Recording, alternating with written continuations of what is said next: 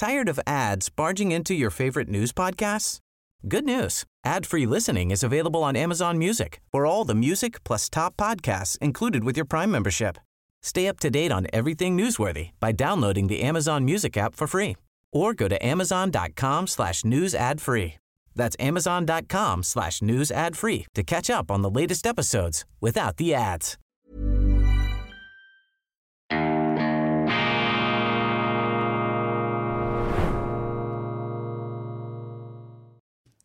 Grüezi miteinander, ganz herzlich willkommen und einen wunderschönen guten Morgen, meine sehr verehrten Damen und Herren, liebe Freunde. Ich begrüße Sie aus dem Institut für fortgeschrittene Gegenwartskunde und angewandtes, balanciertes Denken zur schweizerischen Ausgabe von Weltwoche Daily, die andere Sicht, unabhängig, kritisch, gut gelaunt am Montag, dem 17. Juli 2023. Es gibt noch regnerische Wochenenden in diesen hitzigen Tagen. Falls Sie das für unmöglich gehalten hätten, kommen Sie nach Zürich gestern angenehm. Man konnte sogar einen äh, ja, frühabendlichen Spaziergang machen in der Nacht dann ausgiebige Regenfälle. Nichts Neues unter der Sonne würde man meinen, aber unsere Klimakatastrophenüberbringer, die Cassandras der unmittelbar bevorstehenden Klimakatastrophe, ja, sie wollen sich diesen Weltuntergang, diese Weltuntergangsbegeisterung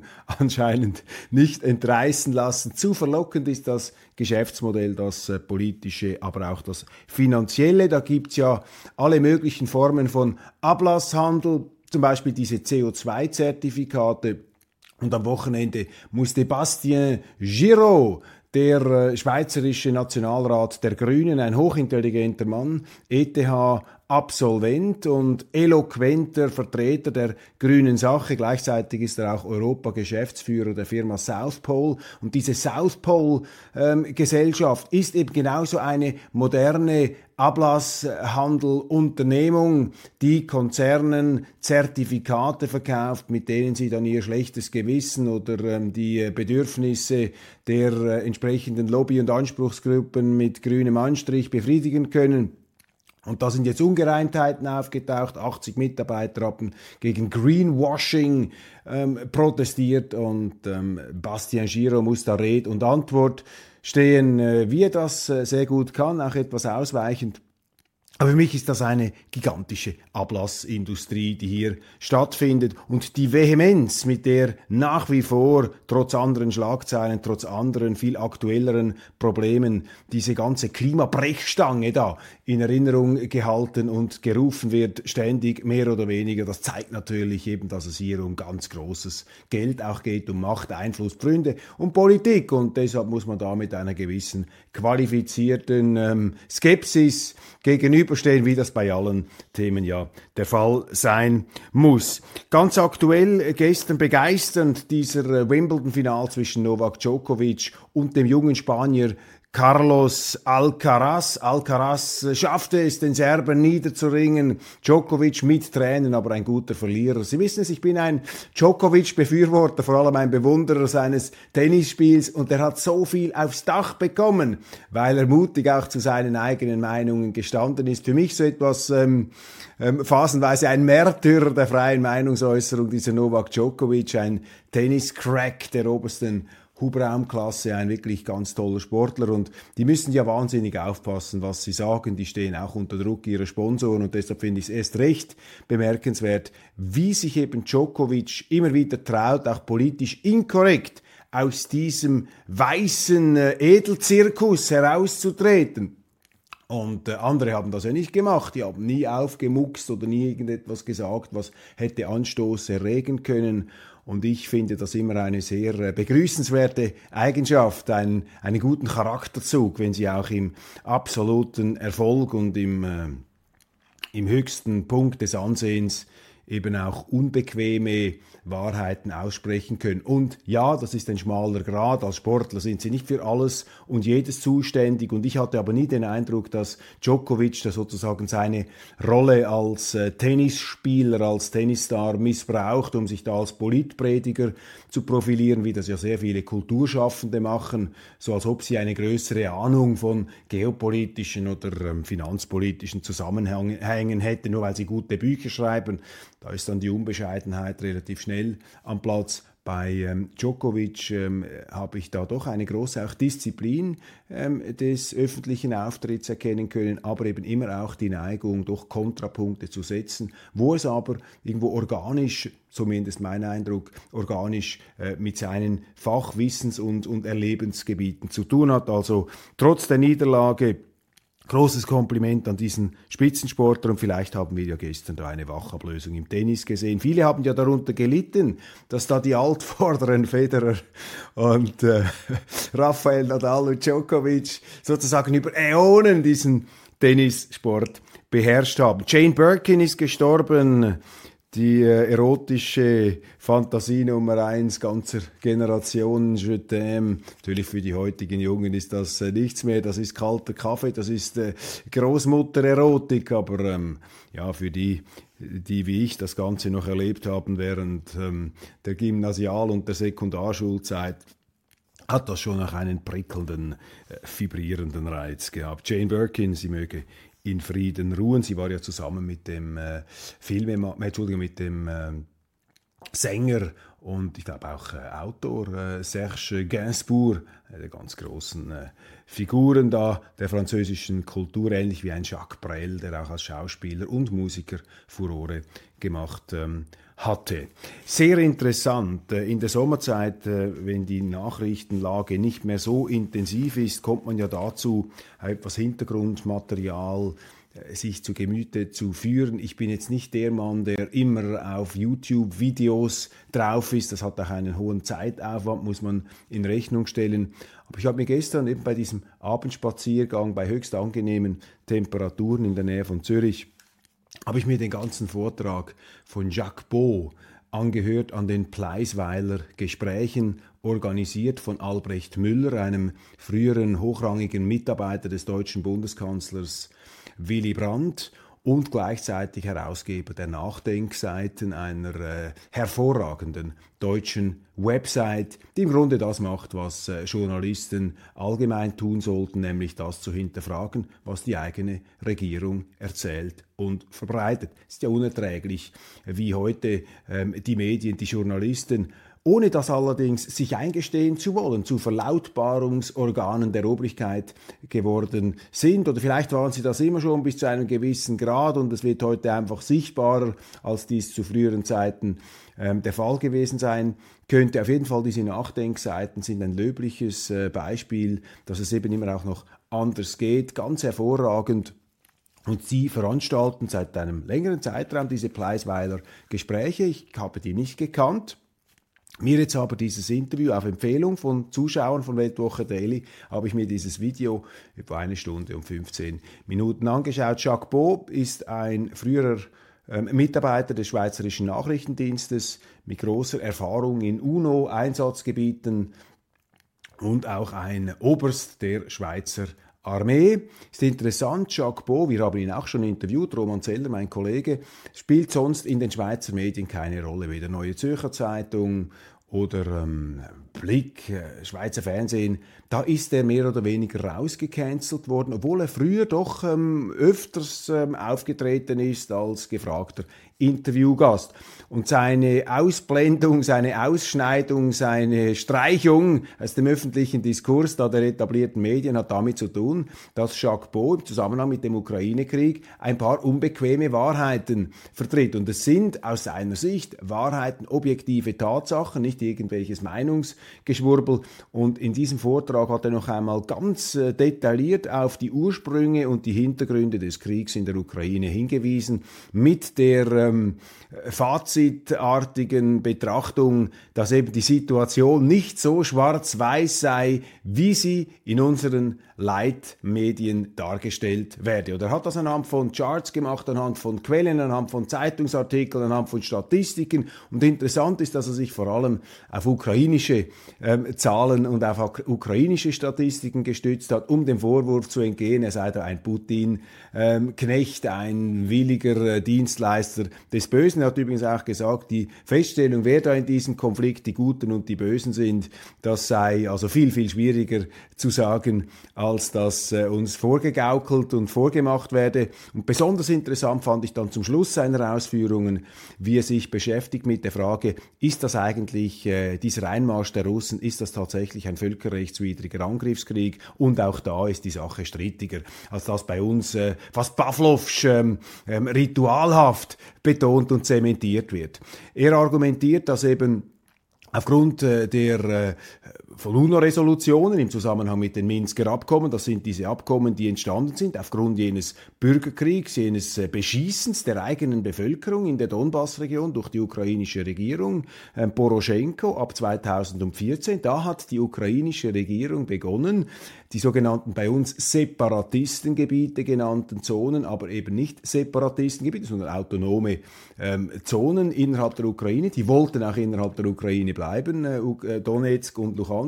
Die haben das anfangen, angefangen zu beschießen, in unseren Medien überhaupt keine Rolle gespielt. Über 10.000 Tote von 2014 bis 2022. Die Russen hätten sich bemüht, die internationale Gemeinschaft gegen dieses aus ihrer Sicht Verbrechen gegen russischsprachige Landsleute in der Ukraine anzuwenden. Es sei nichts passiert, man sei dagegen nicht eingeschritten und also hätten gemäß UNO-Paragraph 51 die Russen dann am Schluss nach einem Dreischritt die Sache selber in die Hand genommen. Er erläutert das detailliert, auch mit Grafiken, mit Daten. Ich stelle das hier zur Diskussion. Schauen Sie sich das an und ähm, bleiben Sie auch da kritisch, aber ich finde das wirklich bemerkenswert, mit was für einer auch Entspanntheit Jacques Beau das vorträgt. Ich finde das hoch ähm, und wirklich horizonterweiternd.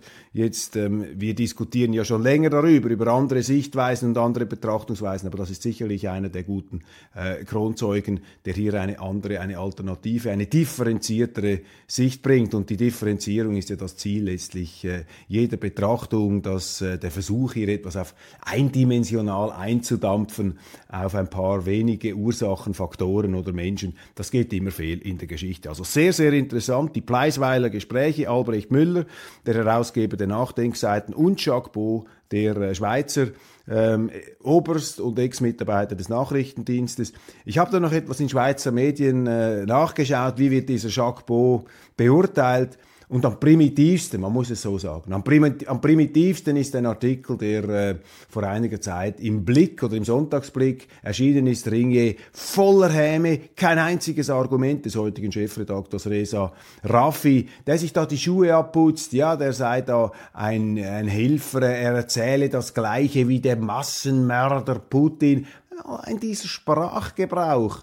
Massenmörder. Ein, ein Mörder ist ein von einem Gericht verurteilter vorsätzlicher Killer aus irgendwelchen niederen Motiven. Das wird die einfach geschrieben in Zeitungen, die von Tausenden anscheinend immer noch gelesen werden. Und diese moralistische, diese, dieser militante Moralismus durchdrängt ähm, geradezu ähm, den Sprachgebrauch unserer Journalisten und entlarvt sie dadurch natürlich und entwertet ihre Interventionen. Emmanuel Macron, das ist bekannt geworden, wird die Schweiz besuchen. Der französische Präsident am 15. und 16. November. Der letzte Streich von Bundespräsident Alain Berset der hier natürlich noch einmal mit der Grande Nation sich im großen äh, Sonnenglanz, äh, Sonnenkönigsglanz zeigen möchte. Die zwei bedeutendsten Staatsschauspieler aus der Schweiz und auch aus ähm, Frankreich. Ich sage das mit ehrlicher Anerkennung auch.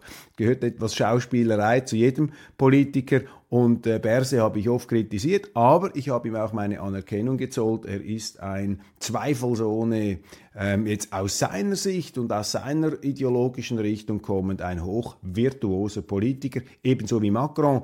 Wie weit dann in der Tiefe und in der Verwurzelung sozusagen die Schauspielerei dann auch grundsatzbasiert ist, da kann man dann natürlich etwas länger diskutieren, aber wer sind wir denn hier, um Steine auszupacken? Wer ohne Sünde ist, der werfe den ersten Stein. Wir werfen ja auch keine Steine, wir äh, werfen höchstens mal das eine oder andere intelligente Argument in die Runde. Das ist positiv, dass die Franzosen kommen, zumal die Schweizer, und das ist ja für die Franzosen eine große Beleidigung gewesen, eben nicht den äh, französischen Kampfjet gekauft haben, sondern den amerikanischen F-35, nicht den Rafale.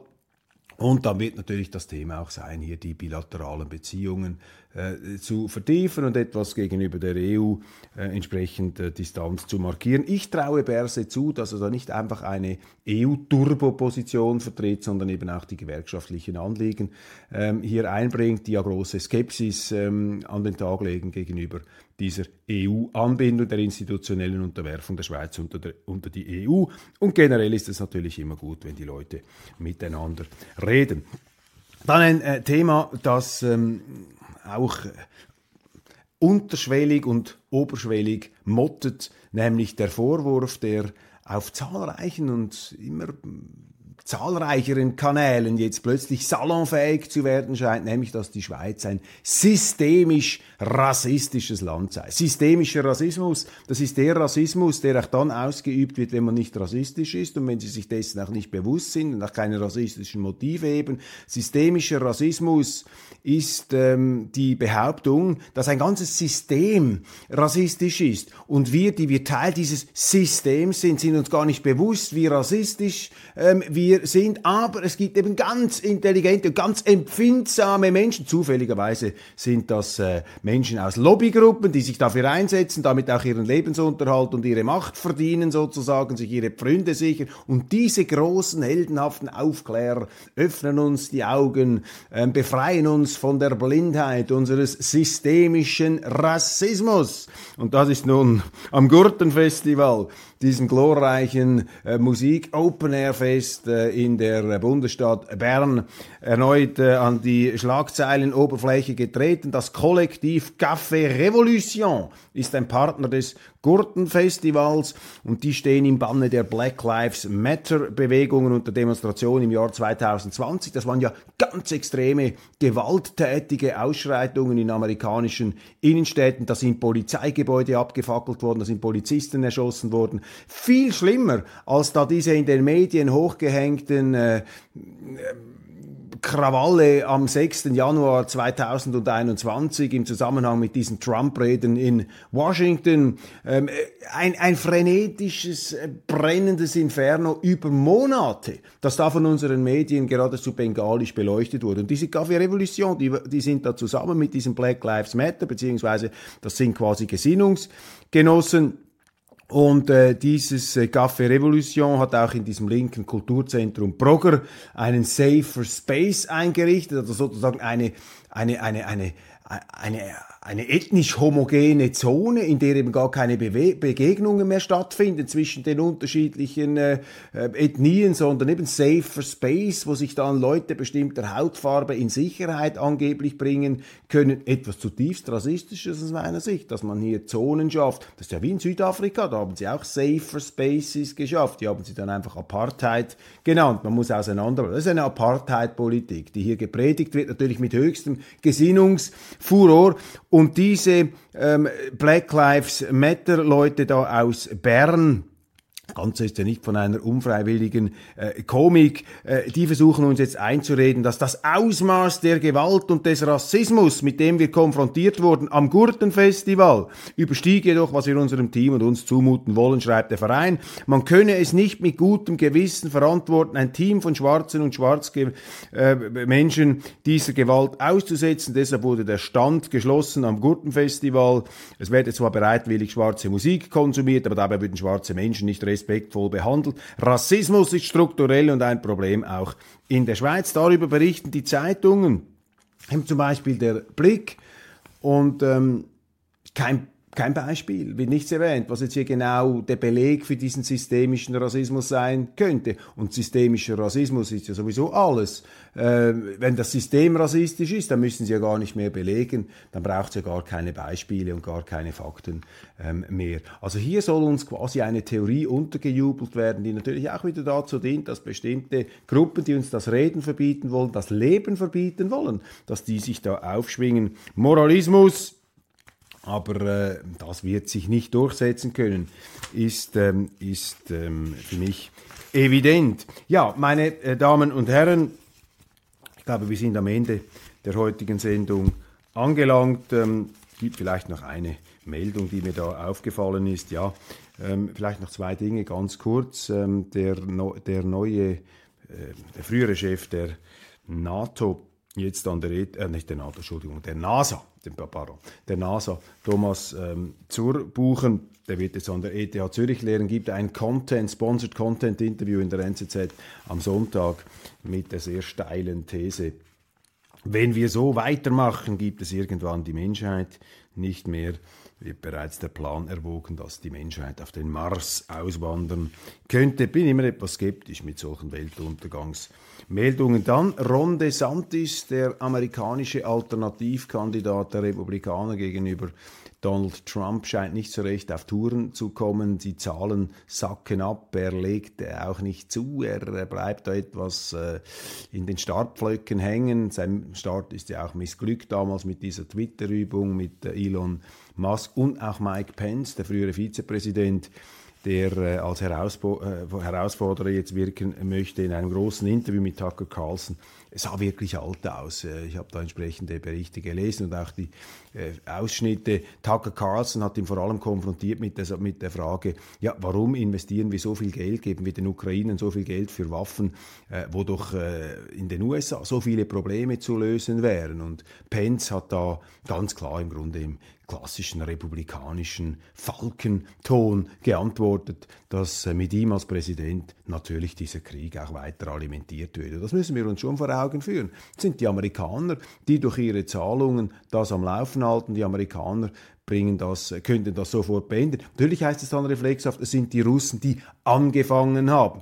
Aber da verweise ich auf Jacques Beau, das ist viel komplexer. Dieser Krieg hat eine Vorgeschichte, hat eine lange Vorgeschichte und hat eine intensive Vorgeschichte, die man vielleicht bei 2014 beginnen lassen ähm, könnte. Und die Vorstellung, dass hier einfach das Hirn eines einzelnen Menschen, das böse Hirn eines Erzschurken in einem Hollywood- oder einem James-Bond-Film, dass dieser ähm, Erzschurke Putin an allem schuld sei, das greift viel zu kurz und äh, beflügelt vielleicht die Fantasien einiger Politiker, die glauben, damit punkten zu können. Aber äh, bei uns bleiben wir da kritisch. Noch ein letzter Hinweis in der aktuellen Ausgabe der Weltwoche mit der wunderschönen Christa Rigozzi vorne auf dem Titelbild, die Superschweizer, hat Helmut Scheben, der langjährige Mitarbeiter des äh, Schweizer Fernsehens, früher äh, die Wochenzeitung WOTS, die linke WOTS, einen ganz hervorragenden Artikel geschrieben über fünf Seiten. Zauberkünstler und Taschenspieler, wie ich das Vertrauen in die etablierten Medien verlor, Helmut Scheben. Dieser Text ist eine Wucht, ist ein Monument. Und äh, ich möchte den Ihnen wirklich ans Herz legen. In der aktuellen Ausgabe Helmut Scheben, ein wirklich sehr erfahrener Journalist, legt hier dar, wie sein Vertrauen in die Ehrlichkeit und Ernsthaftigkeit der Medienberichterstattung pulverisiert worden ist ähm, in den letzten 20, 30 Jahren. Ähm, der große Ernüchterungs-, der erste Ernüchterungsschub kam bei ihm während des Jugoslawienkrieges und er belegt das anhand von Beispielen, Erlebnissen, auch Buchlektüren, nicht einfach eine Meinungsäußerung, etwas da aus den Fingern gesogen, sondern ein sehr gut dokumentiertes Manifest einer Enttäuschung und auch eine Kritik des ähm, erfahrenen und ich würde auch sagen leidenschaftlichen und begeisterten Journalisten an dem, äh, was er als den beklagenswerten Ist-Zustand einer Branche ähm, betrachtet, die ihm ja äh, naturgemäß ans Herz gewachsen sein muss. Also wirklich ein toller, äh, toller Artikel in der neuen Weltwoche und ähm, lesen Sie den. Es äh, gibt genügend Gelegenheit äh, dazu. Abonnieren Sie Unsere Zeitung können Sie mit der App äh, jederzeit einfach erledigen und äh, dann haben Sie Zugang, weil dieser Text ist hinter Paywall ist nicht freigeschaltet. So, ich äh, danke Ihnen. Das war's äh, von Weltwoche Daily Schweiz für heute. Jetzt dann die internationale Ausgabe. Da haben wir eine ganze Reihe auch von sehr interessanten Themen. Ich werde vielleicht auf diesen Artikel von äh, Helmut Schäber noch etwas detaillierter eingehen. Wir werden sehen, diese, diese Sendungen sind ja nicht durchchoreografiert und durchgeskriptet. Da nimmt man immer etwas auch den Fluss mit und versucht hier den Erzählbogen zu entwickeln, je nachdem, äh, wie die Themen da ineinander äh, greifen. Deshalb ähm, lassen Sie sich, ähm, ja, lassen Sie sich überraschen, seien Sie dabei. Ich freue mich, wenn wir uns dann gleich wiedersehen. Machen Sie es gut und einen schönen Tag.